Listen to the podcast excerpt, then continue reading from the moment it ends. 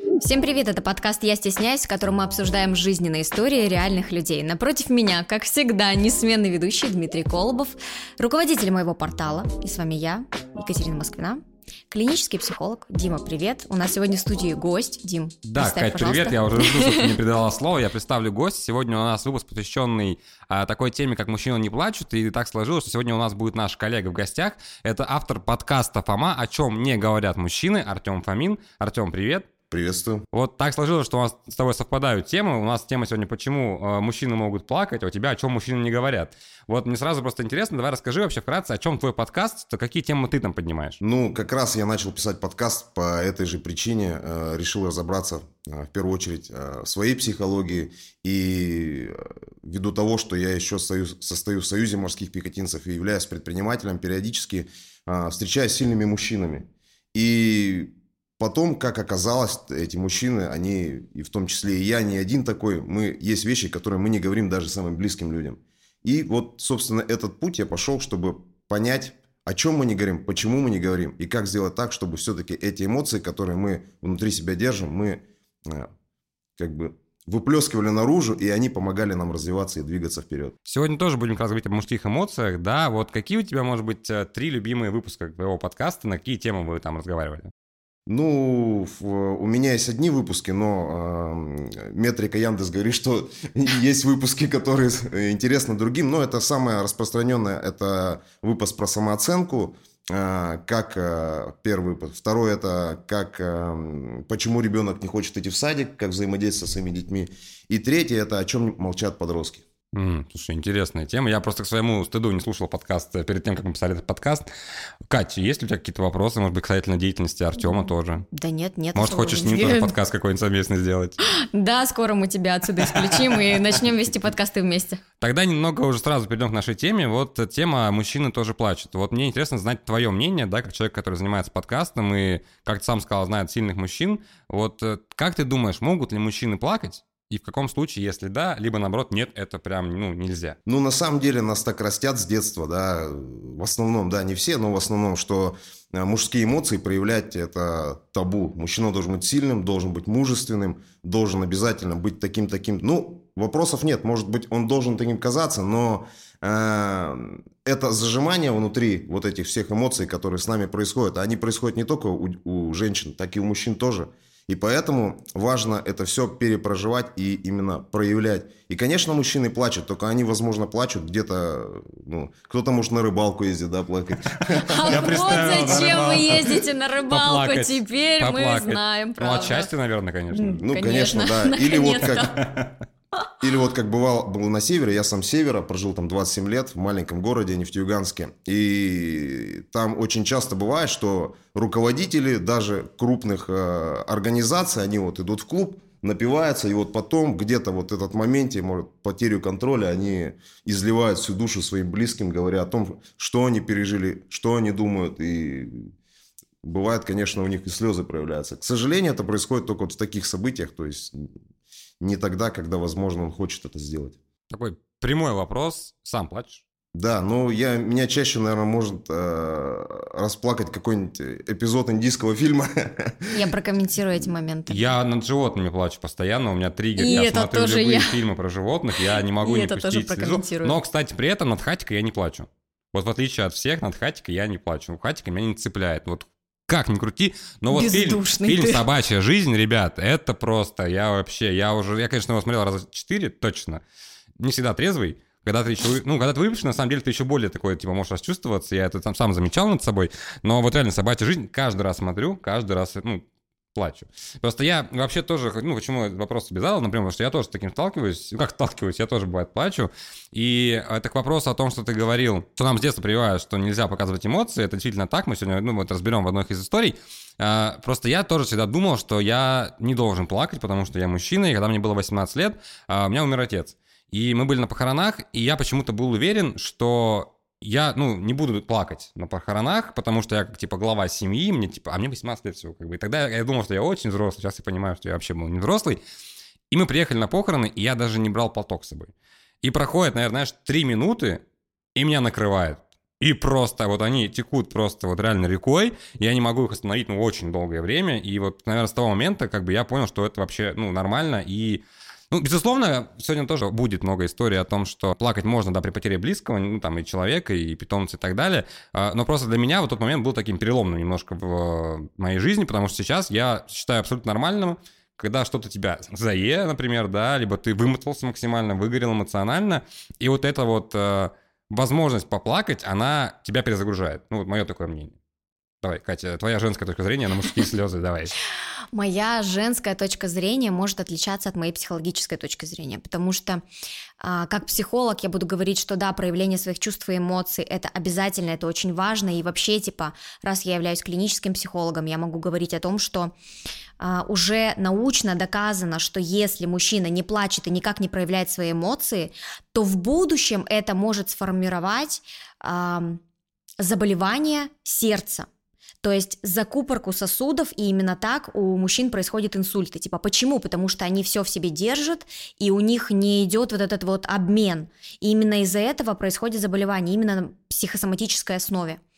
Вот. Но как женщина, когда я читала сегодняшние наши истории, некоторые мне откликнулись, и я прям словила себя несколько раз на вот этом ощущении, типа, ну как это так, если мужчина рядом со мной будет плакать, что я буду делать, это же по сути, типа по женской психологии, если мужчина рядом с тобой плачет, проявляет свои эмоции, ты начинаешь чувствовать себя не в безопасности. Но мы же говорим здесь о взрослости, правильно? Говорим о взрослой точке зрения. То есть мужчина и женщина это два партнера в отношениях. То есть ты можешь проявить передо мной все, что у тебя есть, ты можешь мне это показать. И я могу точно то же самое сделать, показать перед тобой все то же самое, да, все, все свои эмоции. И это типа абсолютная норма. Ну вот норма это в формате конкретной семьи или нет, в этом, я думаю, что мы сегодня будем разбираться с помощью наших историй. И последний вопрос у меня к тебе будет, возможно, такой провокационный. Mm-hmm. я знаю, ты была замужем. Так. Муж у тебя как? Он мог поплакать или он держал в себе эмоции? Он очень много держал в себе. И я помню, что у нас была одна история, где вот он дал волю эмоциям и чувствам. И, кстати, тогда я не чувствовала себя а, не в безопасности. Наоборот, во мне включился психолог, и я начала с ним разговаривать совершенно другим тоном, потому что у меня меняется голос, когда я психолог, и типа Катя, и психолог Катя, это два разных человека. И он сидит, сидит, и он проявляет эмоции, и я помню, он говорит, ты сейчас даже говоришь как психолог. Я до сих пор не знаю, это плохо было или хорошо. С одной стороны, возможно, он хотел от меня услышать поддержку как от близкого для себя человека, а с другой стороны, я понимаю, что я не могу пожалеть. То есть, если начинаешь жалеть, в человеке включается жертвенность. А когда включается жертвенность, найти а, верное решение ситуации практически невозможно. А, ну, в общем-то, первый инсайт уже из нашей начальной части подкаста. Если вы любите, ну, поплакать и готовы это делать со своей женщиной, то ищите психолога. Психолог вас обязательно поймет, да, Катя? Это точно. Ну и на этом будем переходить к первой истории. Заметил, что последние два года стал чаще плакать, причем как по поводу, так и без. Бывает, перед сном позволяю себе всплакнуть из-за того, что день выдался тяжелый или потому что вспоминаю негативные моменты, которые выпадали мне за всю жизнь. Это если без особой причины. А так, Например, помню, как в классе в 10 на перемене меня затравили несколько одноклассниц и каких только гадостей не наговорили. Я после этого долго рыдал в тихом месте на третьем этаже нашей гимназии. Или когда поздно вечером одна девушка, с которой мы хорошо общались долгое время, вдруг мне написала и сказала, что больше не хочет со мной связываться, не сказав толком почему. Я довольно долго плакал по этому поводу перед тем, как уснуть.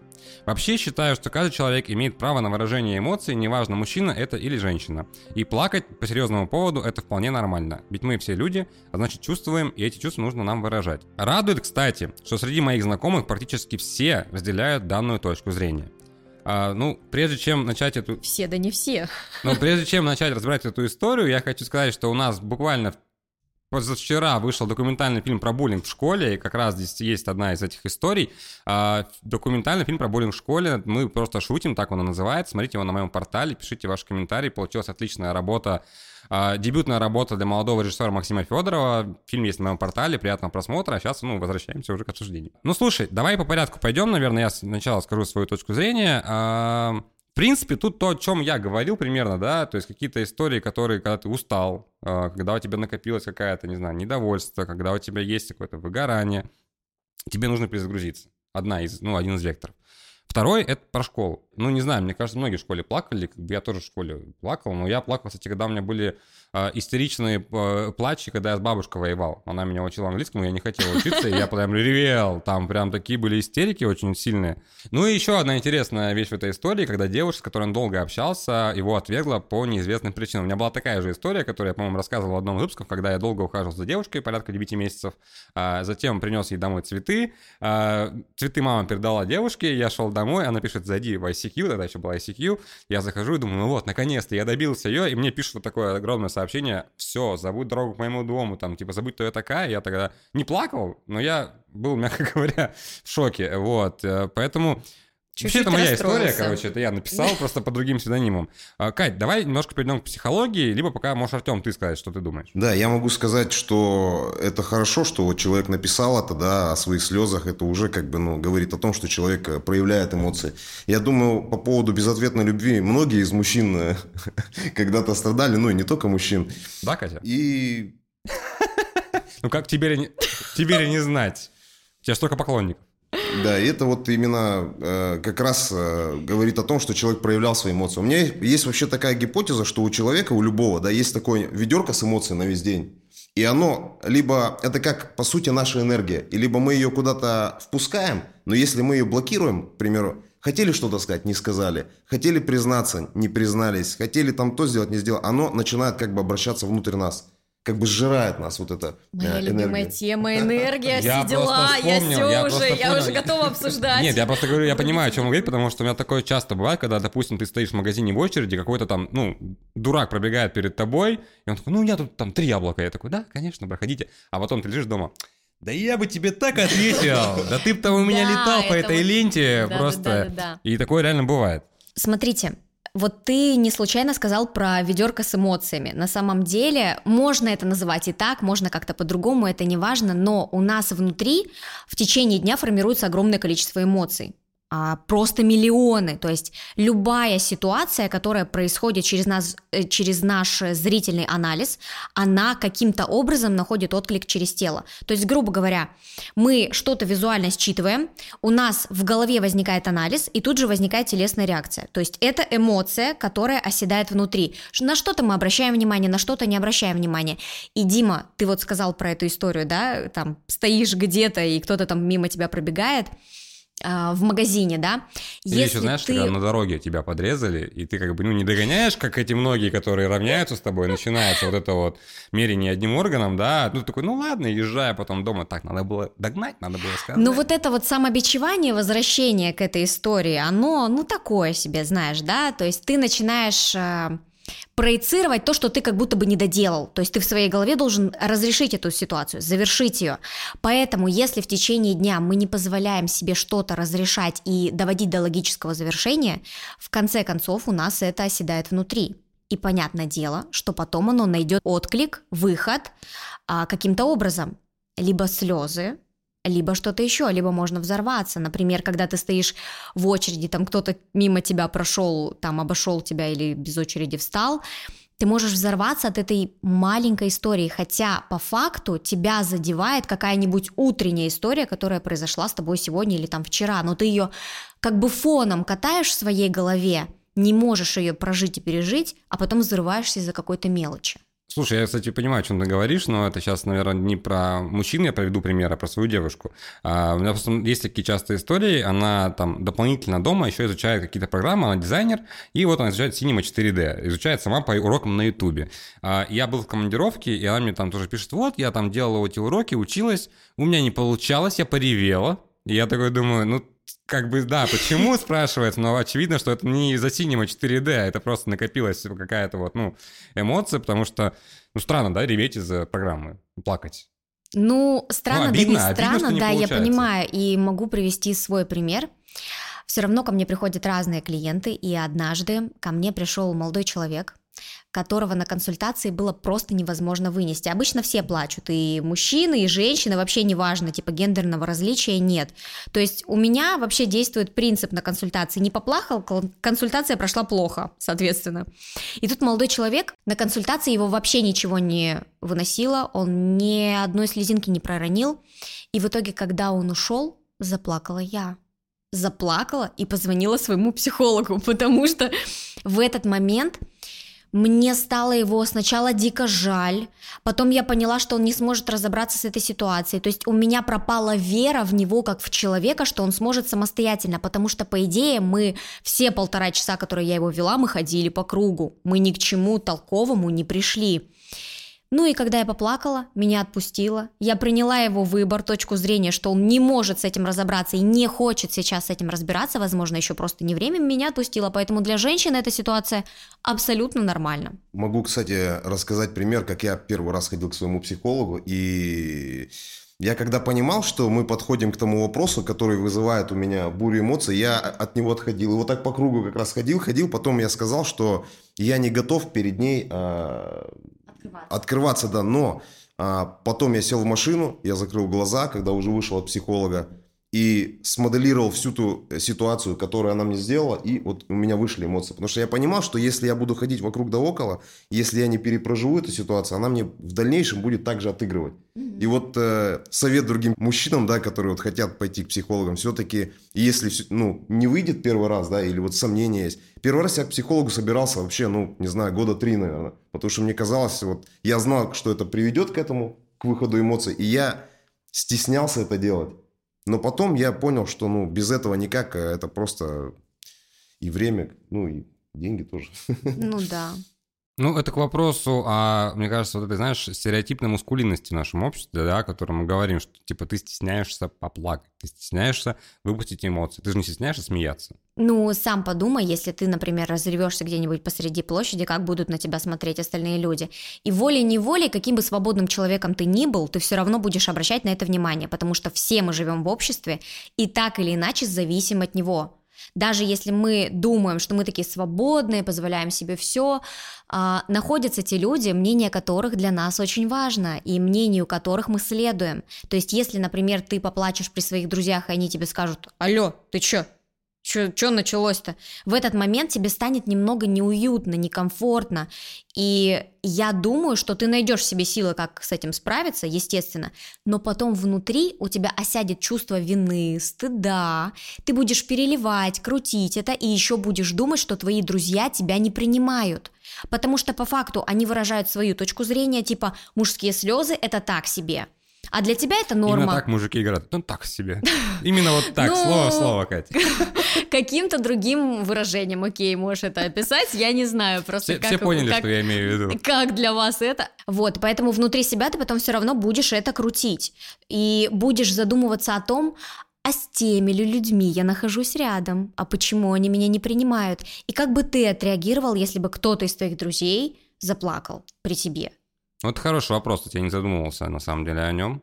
Кстати, это зависит от картины мира. Вот я как-то прочитал книгу «Теория Кастерлей» и понял, что в принципе мы э, на разную ситуацию отыгрываем разные роли. Вот как ты говорила про то, что роль да, там, жена или роль психолог. И вот каждая роль, она меняет, а в том числе даже вот, по исследованиям, даже может физиологию тела внутреннюю менять. То есть, если человек подавлен, если он чувствует себя допустим, э, вот, ну, обычная ситуация, человек где-то работает, да, в какой-то предприятии, неважно, я сам работал в крупной нефтяной компании, и у нас роль там, ну, подчиненного, к примеру. Но когда человек начинает расти сам над собой, он становится, ну, там, начальником, к примеру, выше, выше, он допускает своей картины мира, что он может действовать именно так.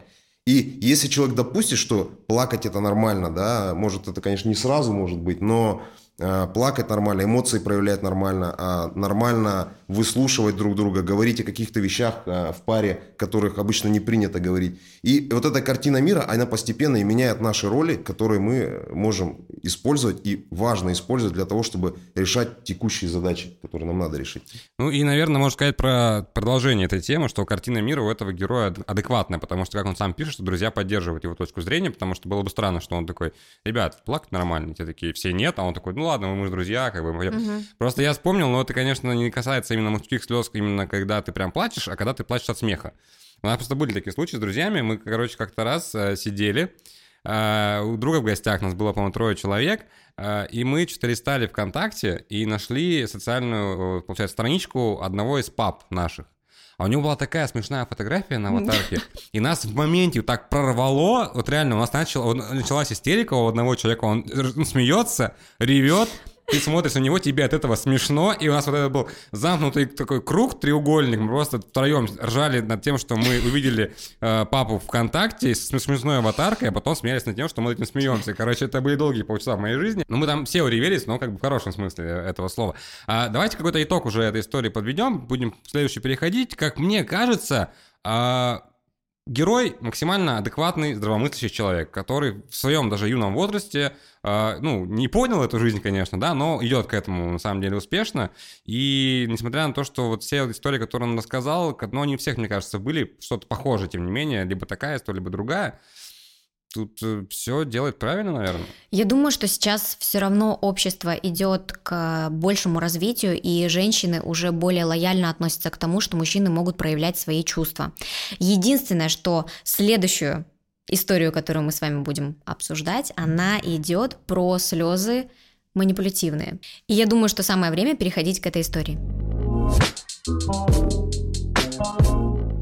Мой парень более эмоционален, чем я. Он может дать волю слезам, когда вспоминает умершую недавно мать или когда мы ссоримся, и я начинаю говорить о прекращении отношений.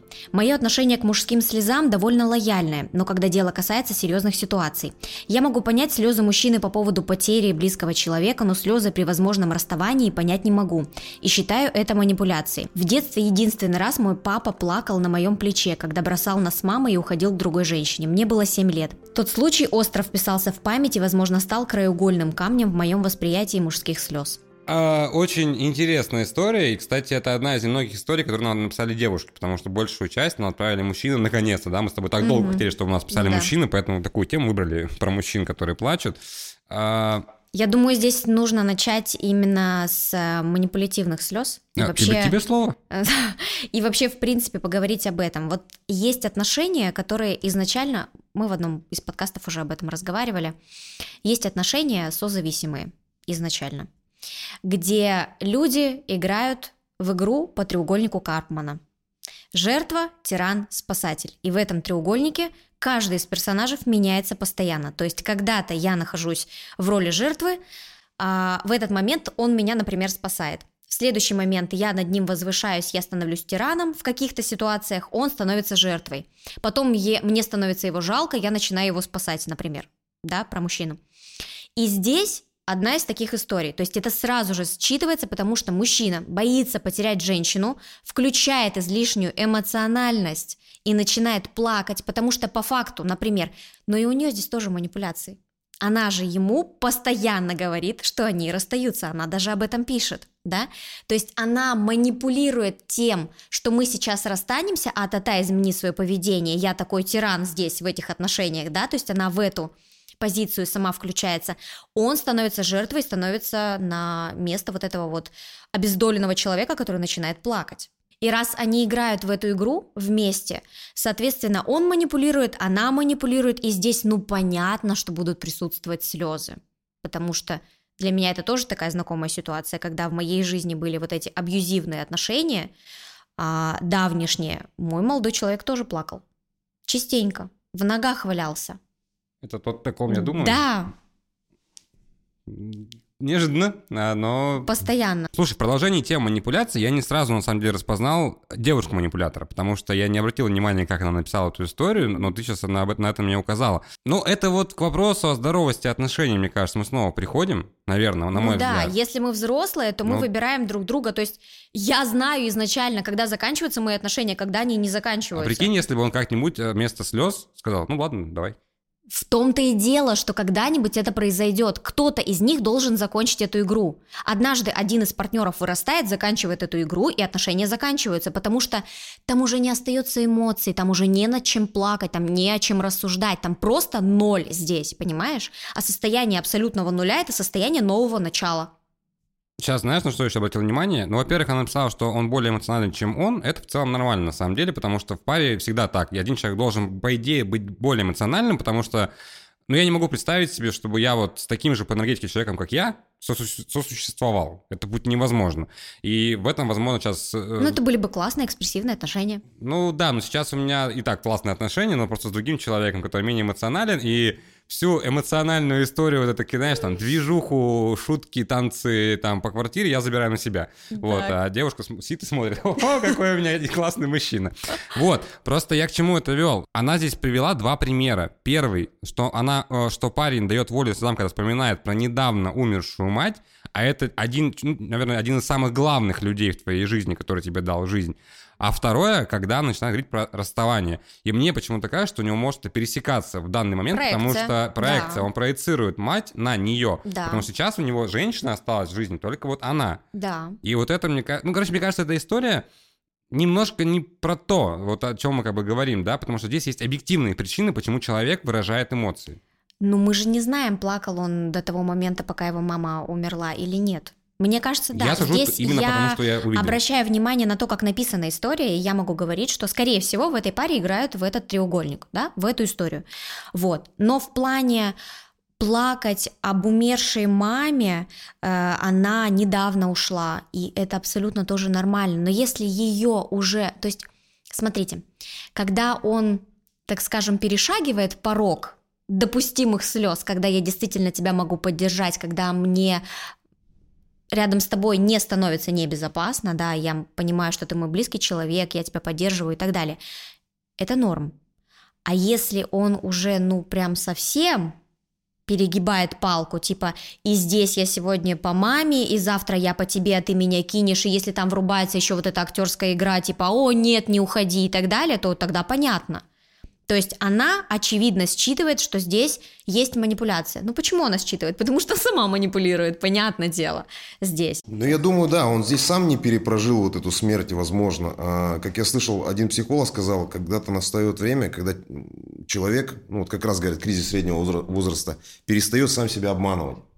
И это, наверное, есть вот переход из инфантильного состояния во взрослое. Здесь, возможно, в этой истории он не перепрожил эту смерть матери и, и еще, когда она начинает уходить, вот как ты правильно сказал, э, это вторая женщина, может быть, да, которая важная в жизни, она еще говорит, я еще уйду. И он как, вот только мать, да, и еще женщина уходит, то у него получается, а если он еще жил без отца, то это, ну, вообще единственная нить у него какая-то э, была вот с каким-то женской стороной, да? Может и так быть. Тут, кстати, интересно продолжение истории об ее отце, а, где она говорит, что единственный раз плакал мужчина на ее плече, когда ее же бросал. Тут вот столько параллелей, по-моему, сейчас можно провести. Ну, здесь хорошая такая история для разбора психолога. Дело в том, что здесь тоже уже в самой истории есть ошибка, то есть заблуждение ума. А, есть иллюзия, и, скорее всего, она идет от мамы девочки. То есть твой отец нас бросил, но по факту папа и мама остаются всегда вместе. Да, ты каждый Помнишь? подкаст повторяешь, что есть папа и мама, есть Папа и э, мама всегда остаются вместе, да. Муж и жена, они расстаются, заканчивают эти отношения, и она говорит, мой папа меня бросал, бросал нас с мамой, но по факту он уходит, да, меняет свое состояние, меняет свою жизнь, Тяжело это принять, особенно ребенку в 7 лет. А если с 7 лет эта история тянется до 25, она пишет в 25 эту историю, если она до сих пор считает, что ее папа бросил их с мамой, то тогда, конечно. И здесь включаются вот эти манипуляторские способности говорить мужчине своему «я ухожу», чтобы не тебя кинули, а ты первый закончил отношения, потому что когда тебя бросают, это больно, тем более мужчина. Она боится, что она снова попадет в эту историю, где ее бросят, где И она, ее то есть, оставят. играет на опережение, то есть, конечно, да, чтобы меня не бросали, я конечно. буду манипулировать тем и угрожать, да. что я уйду. Да, избегающий тип привязанности. Ну, это такой сложный случай. У меня вообще уникально в жизни получилось. Ну, может, не сильно уникально. Меня отец бросал два раза. Сперва родной бросил, когда мне было 4 года.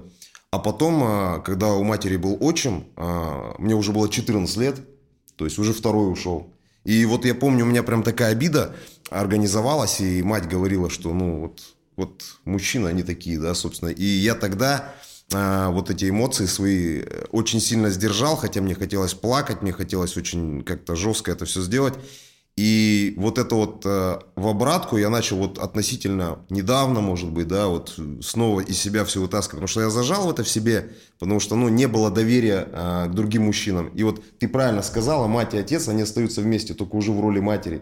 И потом вот это вот доверие к матери, доверие к женщинам я себе раскрывал. Собственно, и почему я начал подкасты писать, чтобы понять свои эмоции, как они у меня работают в отношении к женщине. Чтобы э, женщиной э, выстроить нормальные отношения, важно понять, как мы вообще к женщинам относимся, как относимся к своей матери, э, к другим женщинам. И исходя из этого уже, э, когда мы понимаем себя, мы начинаем э, лучше и эффективнее действовать ну, в своей жизни. А у тебя не возникла мысль в голове, когда твой отчим тебя бросал, ну, тебя условно, да, и твой отец уходил из вашей семьи, типа, я буду другим, не стану таким, как они? А, абсолютно возникло, я до сих пор так, наверное, думаю, да, и, ну, у меня отец был женат три раза, отчим два раза, я пока, слава богу, один. Да. И, конечно, да, мысль была такая, потому что я, я посчитал и до сих пор так считаю, что, в принципе, а, отношения... Ну, бывает, конечно, токсичные отношения, я как бы не лезу про это. Но в основном, я считаю, причина разводов – это кто-то что-то недосказал, кто-то что-то не понял, он недопонял из-за того, что недосказал, и в итоге оба молчат, информации не, нету обмена друг с другом, и они посчитают, что ну уже яма-то она растет между отношениями. И если нету вот контакта, люди считают, что они как бы не подходят друг другу. Хотя на самом деле, ну, э, один не сказал, потому что постеснялся, или там, э, не знаю, обида, да, вот это, наверное, самое распространенное в отношениях, почему люди расходятся, это обида, да, и эта обида была мужчина не заплакал, да, вот касаемо нашего подкаста там, и он посчитал, что вот это она во всем виновата, то есть не его отношения, и как-то вот так люди разбегаются, к сожалению. Ну, это на самом деле очень правильные мысли говоришь, потому что мы когда с моей девушкой начинали отношения, мы с ней на берегу договорились, что мы какие-то претензии, минимальные даже, я не знаю, ты там не открыл мне дверь условно, либо ты там не заплатил за, э, в магазине за продукт, а я заплатила, да, например, мы говорим, а, сразу, потому что у нас был такой случай, когда я помню, что там, ну, а, копилось, возможно, там, ну, недельки там какие-то были мини такие обиды, о которых никто не говорил, а, и потом случилось что-то, что я не знаю, я там, по-моему, неаккуратно сел как-то на диван и случайно там задел локоть, ну, чуть больно сделал. И на меня вывалилось очень много всего. И я говорю, а что так? Вот, то, о чем я говорила так? в начале. И я потом говорю, ну, в общем, мы потом мы все выяснили, все поговорили, сели, я говорю, а что ты мне сразу не сказала? И там просто история такая, что она хотела, а потом забыла об этом сказать, но у нее это уже осело, понимаешь, в любом ну, да, случае. Да, да. И то, что тебя осело, ты уже не выцарапаешь, пока не, не проговоришь. Mm-hmm. В общем-то, мы начинали с мужских слез, пришли вообще к совершенно другим, таким более глубоким темам. А что-то еще ты можешь добавить по этой истории? Нет. А я добавлю то, что сказал ты только что. Ну, наверное, в каждых семьях бывают моменты, когда какие-то вопросы копятся, копятся, и как бы, ну, непонятно, как их раскидать, потому что, ну, там, вот эти все эмоциональные факторы присутствуют. Мы ввели такую тему э, в семью у себя. Э, у меня жена тоже психолог. И э, называется это супружеская конференция. То есть мы садимся, э, ставим секундомер, включаем э, на 10 минут. Говорит сперва один, потом говорит второй. Второй, ну, не перебивая друг друга. И потом уже на, там, 30, на 30-й минуте, получается, мы уже начинаем обсуждать эту тему. Это очень классно, очень интересно, потому что после двух минут вроде бы, а что сказать? И вот как раз в этот момент начинает выходить вот самое-самое, что замалчиваемо. Нам, пока, нам помогает. Блин, прикольно. Слушай, это как этот это очень крутая, фильм, да. Семейный совет, вот это вот. Это очень совет. крутая Она говорит, техника, слушай, да. вот э, что-то мы давно с тобой не говорили, хотя, говорит, давай вечером возьмем э, чай нальем и устроим себе конференцию. Мне пока некогда, но я понимаю, что, ну, все-таки надо. Уже время пришло к этому. Я предлагаю на таком полезном совете и вообще интересном инсайте приходить к третьей истории. Я считаю, что все люди могут плакать. Да, в нашей стране, как и во многих других, мальчикам запрещают проявлять эмоции, а в детстве ругают за слезы. Говорят, мальчики не плачут, ты что, девчонка? Вследствие этого юноши и мужчины не умеют проявлять нежность и формулировать чувства, держат эмоции в себе. Несмотря на это, есть чувствительные эмоциональные ребята. У меня есть один знакомый, немного младше меня, который от переизбытка эмоций два раза плакал на моих глазах. И я считаю, что это нормально и естественно. Некоторые другие люди считали, что плач отрицательно характеризует человека как эмоционально нестабильного, и ему не стоит давать ответственные задачи. Я постараюсь своего ребенка всегда выслушивать и говорить, что иногда плакать полезно для эмоционального состояния. Мне нравится, что история разбита по абзацам. То есть мы можем прям по... Да, ну, то есть мы то, можем прям по абзацам идти и разбирать на самом деле. Опять немножко возвращаемся к детству, да, к вот этим установкам, что ты мальчик, ты должен там не реветь, нельзя, там и так далее и тому подобное. Это даже, мне кажется, на любой детской площадке, когда ребенок, мальчик падает и начинает плакать, и ему говорят, что ты ревешь? Типа, ты что, девочка, типа, нельзя, нельзя реветь. А, хотя при этом, ну, мне кажется, это нормально, потому что со, со слезами уходит и боль. Ну, так всегда, мне кажется, это работает. А, просто не знаю, я вот сейчас до подкаста, короче, заехал пообедать в «Вкусная точка». И очень была там странная картина, там а, сидели два мужчины лет 40 за барной стойкой, и, как выяснилось позже, у них был ребенок. А ребенок случайно вышел погулять на улицу, не предупредив. И вот он потом вернулся, и ему начинают, ты почему ушел без спроса, во-первых, очень грубым тоном, хотя у тебя ребенок как бы ну, просто вышел погулять. И потом дальше он говорит фразу, город большой, ты потеряешься, тебя убьют. И я такой, типа, ну зачем это говорить Внушение. ребенку? Угу. Это уже ты с самого начала, это, конечно, не связано с темой да, мужских слез, просто меня триггернуло очень сильно, потому что я сидел прямо рядом с ними, и это вопрос воспитания вот, да, детей, в том числе мужчин. Как бы закладывать ребенку, что если ты потеряешь, тебя убьют, это очень странно, по-моему. Ну, как ко мне. Не знаю, ты вот что думаешь? Что ты думаешь? Мне просто интересно, я хочу обсудить этот момент, потому что меня триггернуло. Я тоже очень много работаю с такими историями, и так или иначе нас всех воспитывали, ну, мы примерно все одного возраста, да, с вами, нас всех воспитывали примерно одного склада ума родители – помнишь, в одном из подкастов я рассказывала, как мама во время беременности принесла мне книгу психологии, как да, того детей, времени, как воспитывать детей. Она была какого-то там типа 80-го или 70-го года, и в ней было прямо написано, что норма это ударить, поставить в угол, э, наказать. Вот все то, что мы сейчас прорабатываем с психологами раньше, это было нормой воспитания. Запугивание и дать понять маленькому человеку, что здесь главный ты, и слушать тебя. То есть вот таким вот методом раньше это было норм. И я сейчас во время воспитания своего ребенка иногда ловлю себя на мысли, что мне в голову приходит идея сказать ей, туда не уходи, там могут быть злые дяди, которые тебя э, там заберут, я не знаю, или там вот сейчас будешь плакать, и тебя кто-нибудь заберет. Конечно, я этого не говорю. Но мысль это приходит, потому что она уже встроена как механика с самого детства. Нам говорили вот эти фразы. И то же самое мальчикам. Не плачь, ты мальчик, чё как девочка и так далее. Я на детской площадке тоже такое слышала и не раз, да, и сейчас от этих матерей, которые воспитывают э, детей нового поколения. Суть в чем? Как формируется эмоция? Если нет понимания, то нет и исправности этого действия. То есть мама даже не задумывается о том, что она вкладывает в ребенка в этот момент. Если у нас возникла эмоция, возникают вот эти слезы, у нас формируется телесная реакция. Ты правильно все сказал. Если ты поплачешь, тебе станет легче, потому что отпускание эмоций отпускает боль, телесную реакцию. Тело расслабляется, соответственно, оно быстрее принимает болезненные ощущения, а, сталкиваясь с новой действительностью. Принимаешь и отпускаешь. Все. То есть пройден этот этап. И это норм. Но почему нас воспитывали э, наши мамы и бабушки вот таким образом? Потому что в то время, время наших бабушек, да, бабушки воспитывали наших родителей, так наши родители перенесли это на наше воспитание. Тогда психологией вообще никто не занимался. Бабушки, что это, военное время? Мужчина должен плакать на войне. Ты что, будешь стоять рыдать? Хотя там говорят и, и не такое, да? Я бывает. думаю, на войне вообще это отдельная история, которая. Ну, а, я о том, что контекста. тогда было важно воспитать сильное общество. Мужчина должен быть сильным, он не должен проявлять свои эмоции. Если ты не проявляешь свои эмоции, ты внутри себя формируешь стержень. Стержень из своих эмоций, между прочим. Ну, это тоже. То вот есть он вот... как будто бы тебя держит, и ты, чем сложнее ситуация, и ты э, ее преодолел, тем проще тебе справиться с какими-то бытовыми ситуациями. Но суть в том, что мужчины очень часто разряжаются на стороне. Если в семье я не могу открыться, то на стороне есть что-то, где я могу открыться.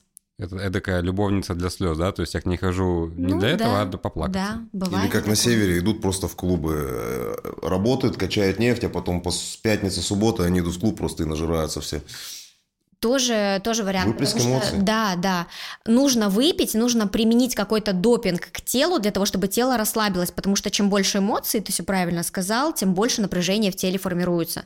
Если много напряжения, что ты с этим будешь делать? Нужно как-то разрядиться. Вот как касаемо еще детей, э, я думаю, у родителей возникают такие э, эмоции относительно ребенка. Это из-за стыда и страха. Страх за ребенка и стыд. Да. А, ну, как он так ведет себя? Он же так не должен вести. И вот из-за этого она начинает его втапливать. Хотя, в принципе, я думаю, ну, они все же потом жалеют. Ну, не знаю насчет всех. У мамы формируется данный момент в голове. Почему? Потому что если мой ребенок какой-то не такой в обществе, значит, я плохая мать. То есть все проецируется всегда на себя.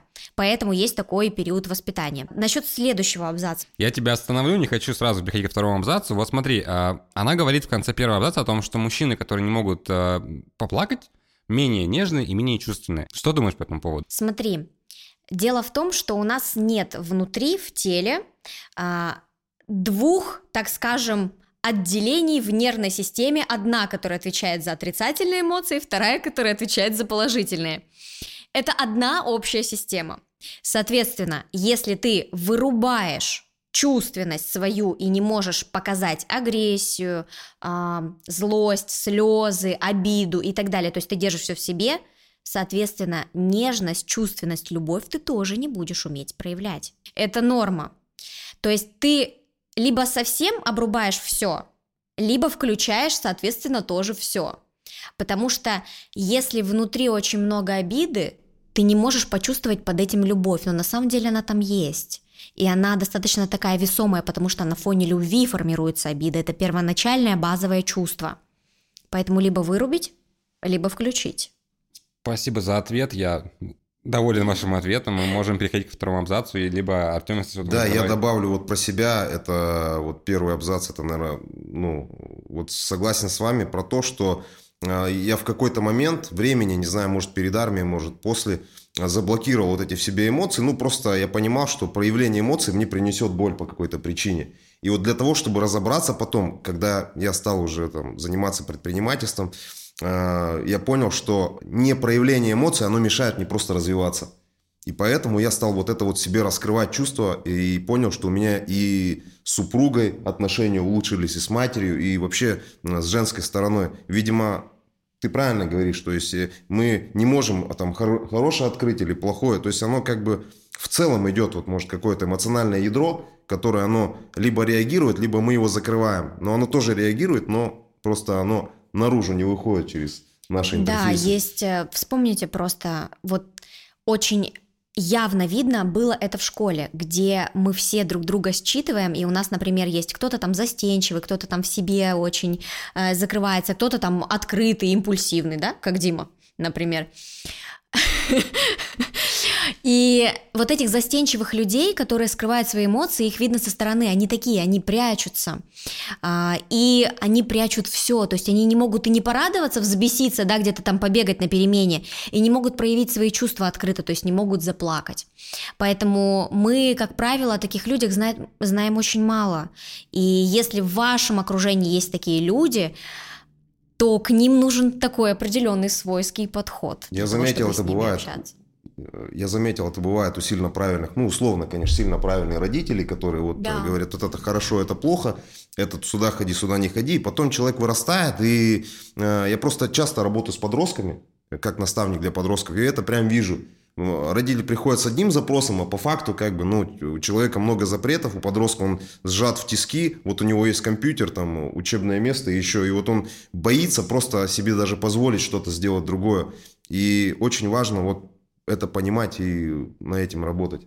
У меня был вопрос к Артему, вот как раз-таки. А, были ли у тебя какие-то э, ситуации, где ты проявлялся прям, ну, слишком эпизодично? Эпизодично имеешь в виду... Экспрессивно, вспыльчиво, ну, прям плакал на взрыв, что-нибудь такое – ну, э, на самом деле, э, я понял, про что ты говоришь. Э, я, наверное, человек э, как бы такой, не скажу, что прям сильно открытый, но э, вот в школе это было так. У нас было, как раз про абьюз говорили, очень там все жестко было э, на севере. Но при этом, при всем, как если начинали над кем-то смеяться, или там, э, вот это как взрывы были эмоции. То есть держал, держал, держал, а потом буф-буф-буф, всем посмеялись, там пошутили, туда побежали. И, ну, Наверное, это вот с самого детства то есть, происходило. Или это было в армии, когда я стал там руководить своими подчиненными. То есть это когда-то молчал, а потом раз взрываюсь там и э, ставлю задачи именно как надо. В принципе, я скажу, это схема рабочая. А про слезы? Про слезы? Ну, про слезы, это долгое время я очень это сдерживал. Но когда-то мне попала, ну, относительно недавно такая книга э, «Под тенью Сатурна».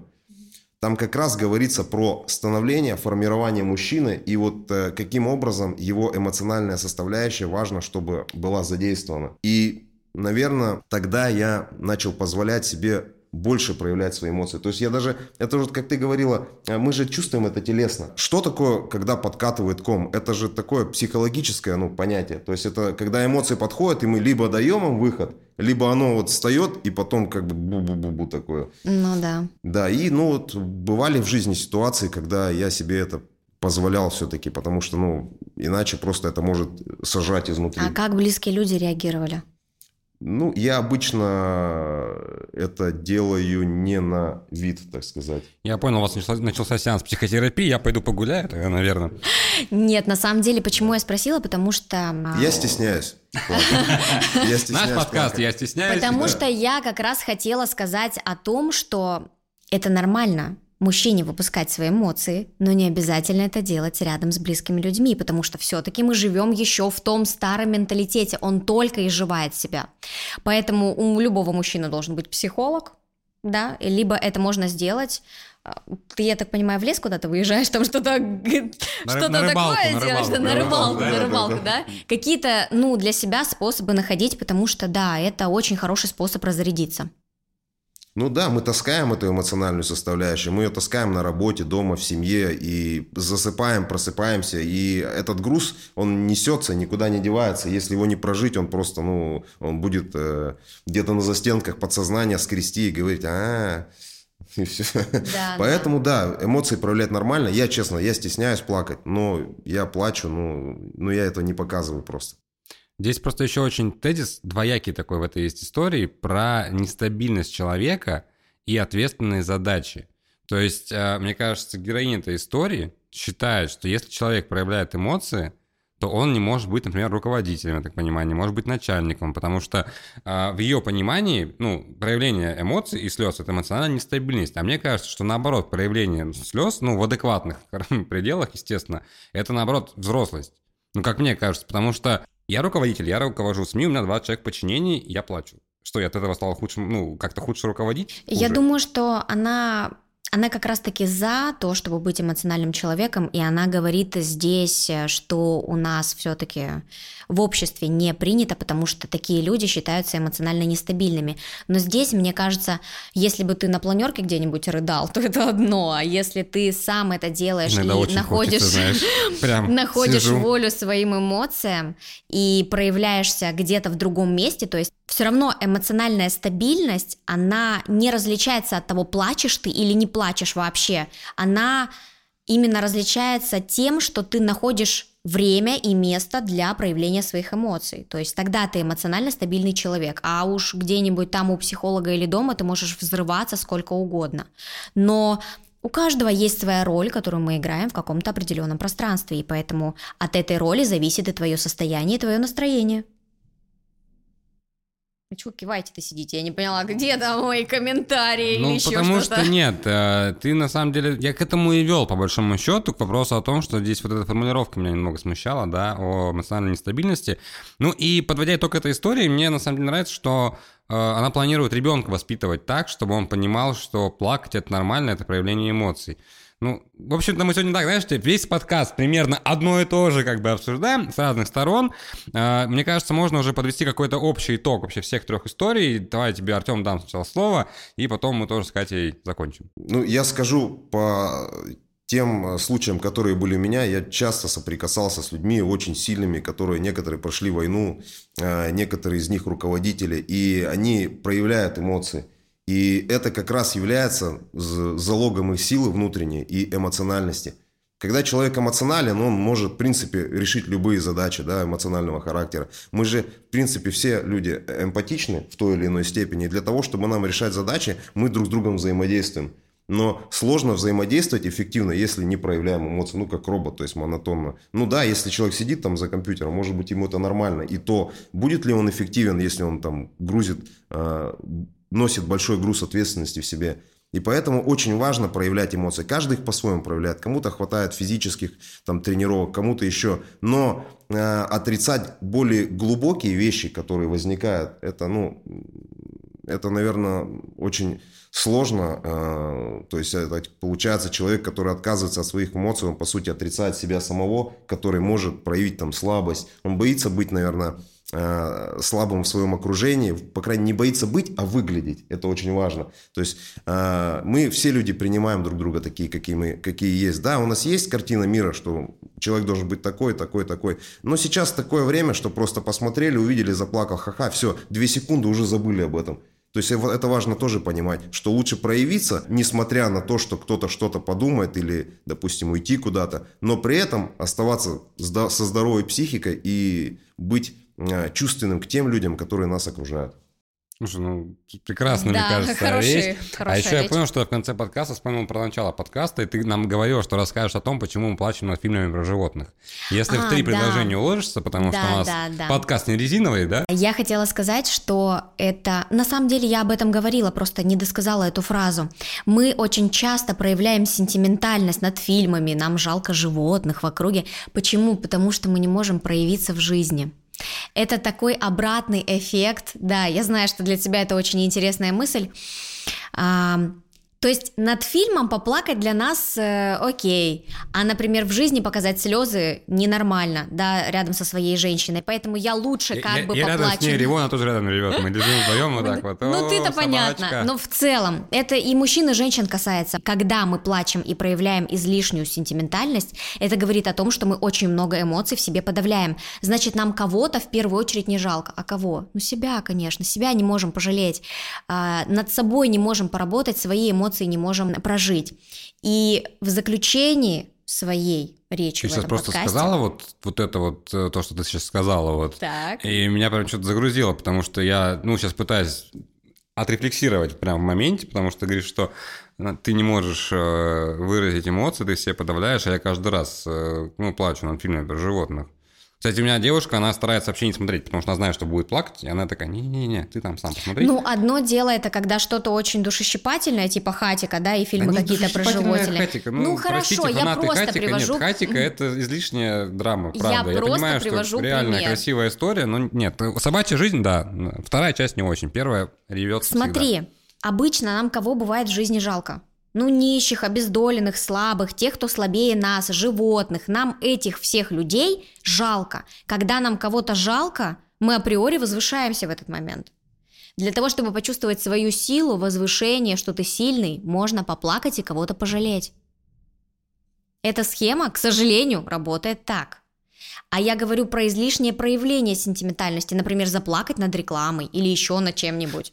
Ну, такое тоже бывает, Нет, серьезно. А реклама Бывает хорошо. Я прямо сейчас сижу, у меня слезы например, да. Что, как, как ты это делаешь? Мы обычно с женой, если смотрим фильм, и я вижу какой-то сентиментальный момент, я как бы немножко так голову поворачиваю, ну, как будто там почесал. Да? А, ну, а эмоция вышла, как бы, ну, что делать? Вот такое да. бывает. А, я бы, наверное, хотела порекомендовать, мы же не раздаем советов, но рекомендации раздаем. Я бы хотела порекомендовать а, мужчинам, да и не только, наверное, мужчинам, всем взрослым людям прочитать книгу «Эмоциональный интеллект». Это книга об взаимодействии со своими чувствами и как важно на самом деле чувствовать и проживать эти чувства в моменте, да, что от этого зависит твоя будущая жизнь. Поэтому возьмите себе на заметку. И у меня, наверное, на этом все. Дим, ты еще что-то хочешь добавить? Да я, наверное, просто такой сделаю общий итог, на самом деле, то, что вы уже проговорили теми, теми или иными словами, что я как и считал, что это нормально, а так и буду считать. И недавно тоже общался с одной коллегой, которая на предложение поделиться историей для подкаста сказала, что как я, женщина, которая не плачет, буду думать и говорить о мужчинах, которые плачут. Как это вообще возможно? Поэтому, наверное, я тоже, как обычно, ничего не, не рекомендую, не советую, а просто мое мнение, что нужно быть э, более лояльнее, терпимее к э, чужим каким-то там к мужским слезам, потому что это абсолютно его дело, как бы. И если он в моменте сейчас вот заплакал, это не значит, что он слабый человек, потому что мы не знаем, какая ситуация в его жизни, может быть, у него действительно там, ну, мама недавно, недавно умерла, либо что-то еще случилось. Поэтому не судите, потому что вы видите снаружи, да, а занимайтесь вообще своим здоровьем психологическим в первую очередь, и тогда у вас вообще не возникнет вопросов, на самом деле, о чем он плачет. Ну что ж, на этом будем заканчивать. Сегодня у нас в гостях был автор и ведущий подкаста «Фома. О чем не говорят мужчины» Артем Фомин. Как всегда, с нами в студии была клинический психолог Екатерина Москвина. И руководитель моего портала Дмитрий Колбов. Всем пока! Пока-пока! Пока! -пока. пока.